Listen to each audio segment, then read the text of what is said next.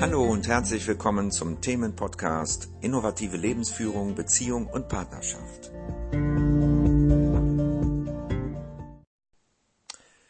Hallo, hier ist wieder Ulrich mit einem neuen Podcast.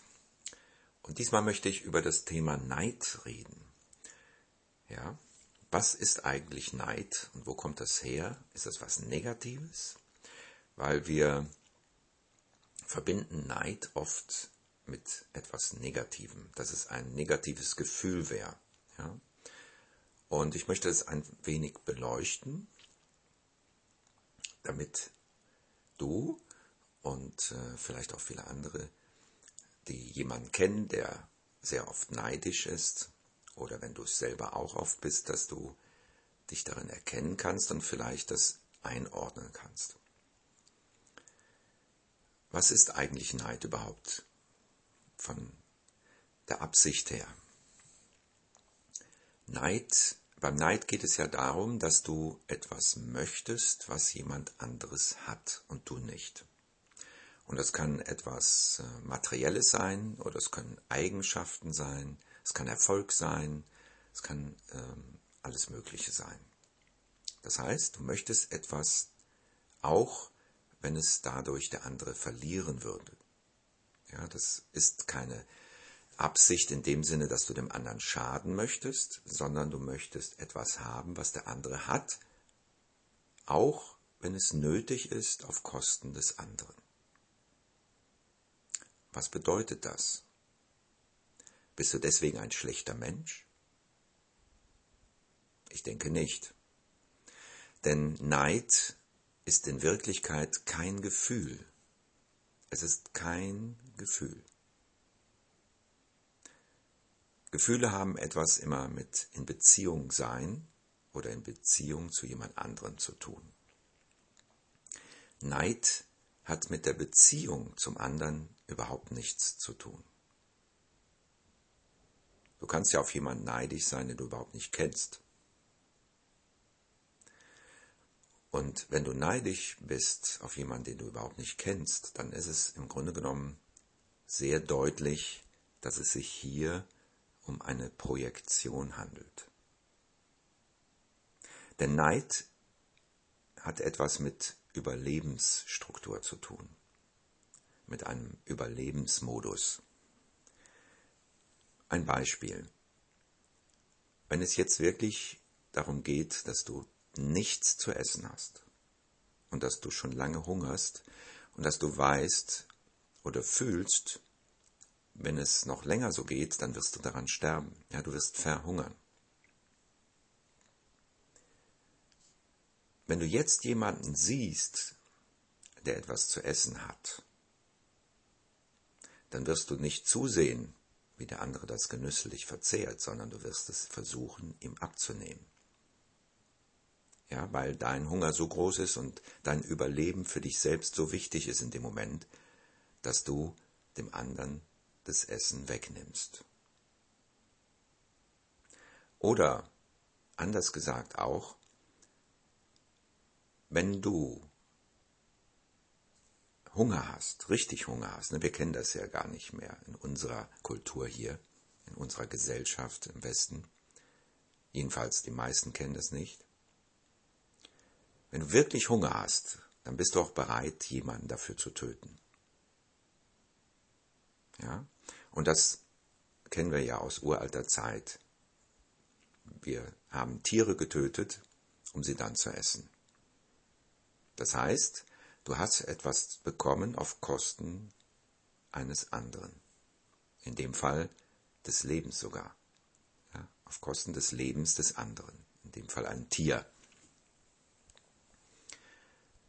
So, wenn du jetzt Hunger erlebt hast oder wenn deine Eltern oder Großeltern äh, wirklichen echten Hunger erlebt haben, dann kann das zum Beispiel im Nachhinein bedeuten, dass die Nachfahren, ja, dieses, diese Bedrohung in sich spüren, diese Lebensbedrohlichkeit, die durch Hunger verursacht wurde, wenn die Vorfahren diese Situation nicht verarbeiten konnten.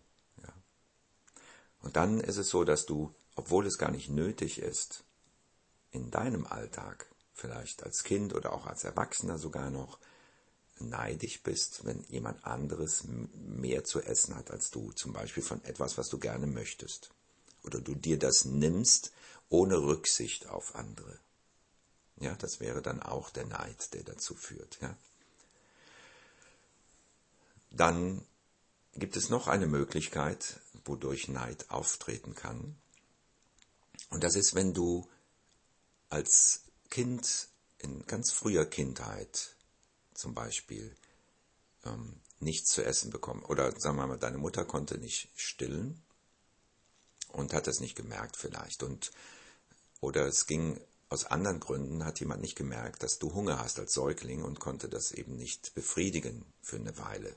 Ja, du bist natürlich nicht verhungert, sonst würdest du meinen Podcast nicht hören. Aber dennoch kann lebensbedrohlicher Hunger für einen Säugling eben ein Trauma sein.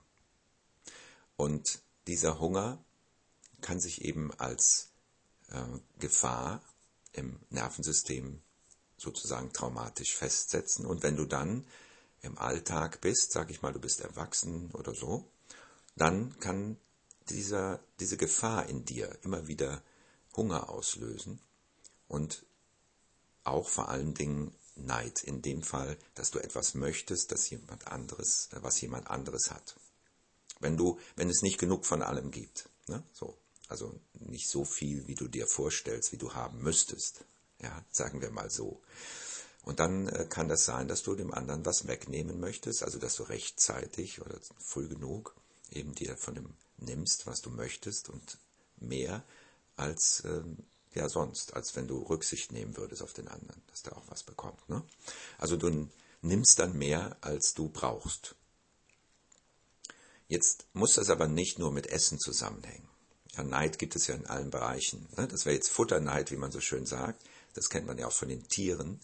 Und das hat schon was mit Überleben zu tun. Ja? Wenn du jetzt in einer anderen Gefahr warst, zum Beispiel als Säugling keinen Kontakt bekommen hast zur Mutter, die ja lebenswichtig für dich war, oder auch später ja, immer wieder Zurückweisung erfahren hast und vielleicht dann auch noch Geschwister hast, die dann auch noch, du musstest dann auch noch teilen, sozusagen die Aufmerksamkeit ähm, zu deiner Mutter. Und dann entsteht auch dieser Neid. Das heißt, als Säugling war es wichtig zum Überleben, dass du Kontakt bekommst.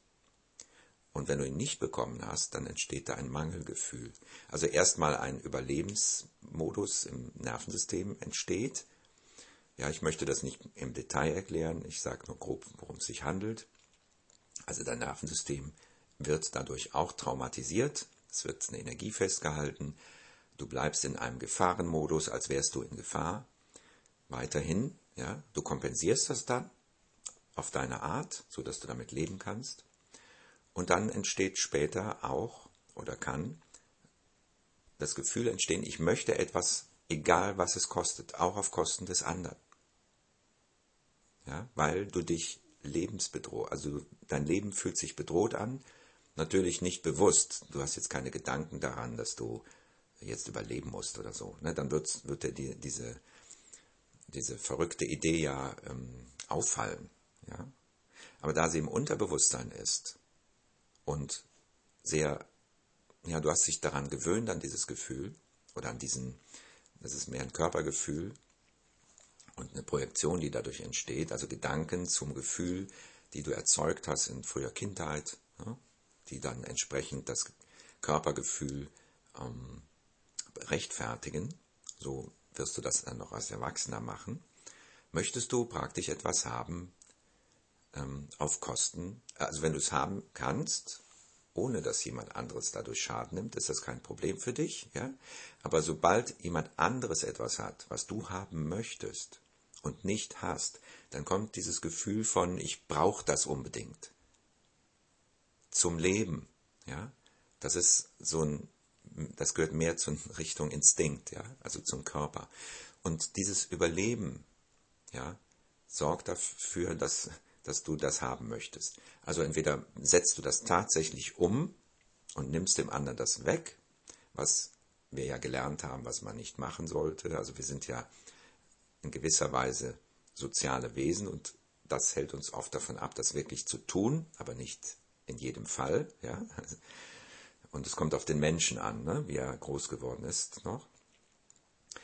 Ähm und es ist dann so, dass du, wenn du das nicht tust, also wenn du es nicht praktisch umsetzt, das, also das Gefühl, ich sage immer Gefühl dazu, was ist natürlich keins, ähm, dann sind da Gedanken von, ich möchte das aber haben. Ich möchte das haben, was der andere hat. Und das gibt ein, eine Unzufriedenheit in dir. Ein Mangel, eine Unzufriedenheit, die du immer wieder aufrechterhältst durch diesen Gedanken, ich möchte etwas haben, was mir so wichtig ist. Und das hat jemand anderes. Und wenn du es ihm, wie gesagt, nicht wegnehmen kannst oder nicht willst, weil du ja ein soziales Wesen bist und in gewisser Weise auch ähm, da ein Gewissen hast, ja, und es nicht ganz so lebensbedrohlich ist, dass du das jetzt so fühlst, als würde, würdest du sterben müssen. Also so stark ist es dann doch nicht im Moment. Ne? Äh, hast du, bleibt, bleibt dann einfach die Idee da, dass du das haben möchtest und du bist unzufrieden. So, und das ist letztendlich der Neid. Der Neid, etwas anderem etwas neiden, heißt dem anderen etwas nehmen wollen eigentlich. Ja? Du gönnst dem anderen das dann nicht wirklich. Aber das hat dann, wie gesagt, keine persönlichen Gründe, weil du den anderen nicht magst oder weil du den anderen hast oder warum auch immer, sondern es geht nur darum, dass du es nicht hast. Wenn du es auch hättest, wäre es alles kein Problem. Aber weil du es gerade nicht hast, möchtest du auch nicht, dass der andere es hat.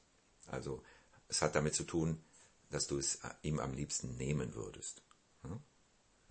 So, und das ist etwas, was wirklich in der frühen Kindheit angelegt wird durch Traumatisierung. Das ist keine Emotion, das ist kein Gefühl im Sinne von Wut oder Traurigkeit oder äh, Ekel oder Liebe, sondern es ist ein Körper, es ist mehr eine, ein Körperinstinkt. Ja? So wie Angst. Angst ist etwas, was im Nervensystem dafür sorgt, dass dein Körper auf eine Situation adäquat reagieren kann. Und das ist normalerweise keine Angst, die lähmt, sondern es ist eine Angst, die einfach den Körper darauf vorbereitet, dass er fliehen kann, dass er angreifen kann, je nachdem, oder sich totstellt. Ne? Das wäre die letzte Möglichkeit. So, und da gibt es eben äh, in dieser Variante gibt es eben Erfahrungen, die eben Neid verursachen. Eben zum Beispiel Hunger oder Kontaktverlust. Ne? Als Säugling schon. So, das äh, zum Thema Neid. Ich hoffe, du kannst damit, äh, kannst das jetzt besser einordnen für dich, auch wenn du jemanden kennst, der eben entsprechend oft dieses Gefühl hat. Oder ja, wenn du es selber für dich kennst. Ich wünsche dir einen wunderbaren Tag.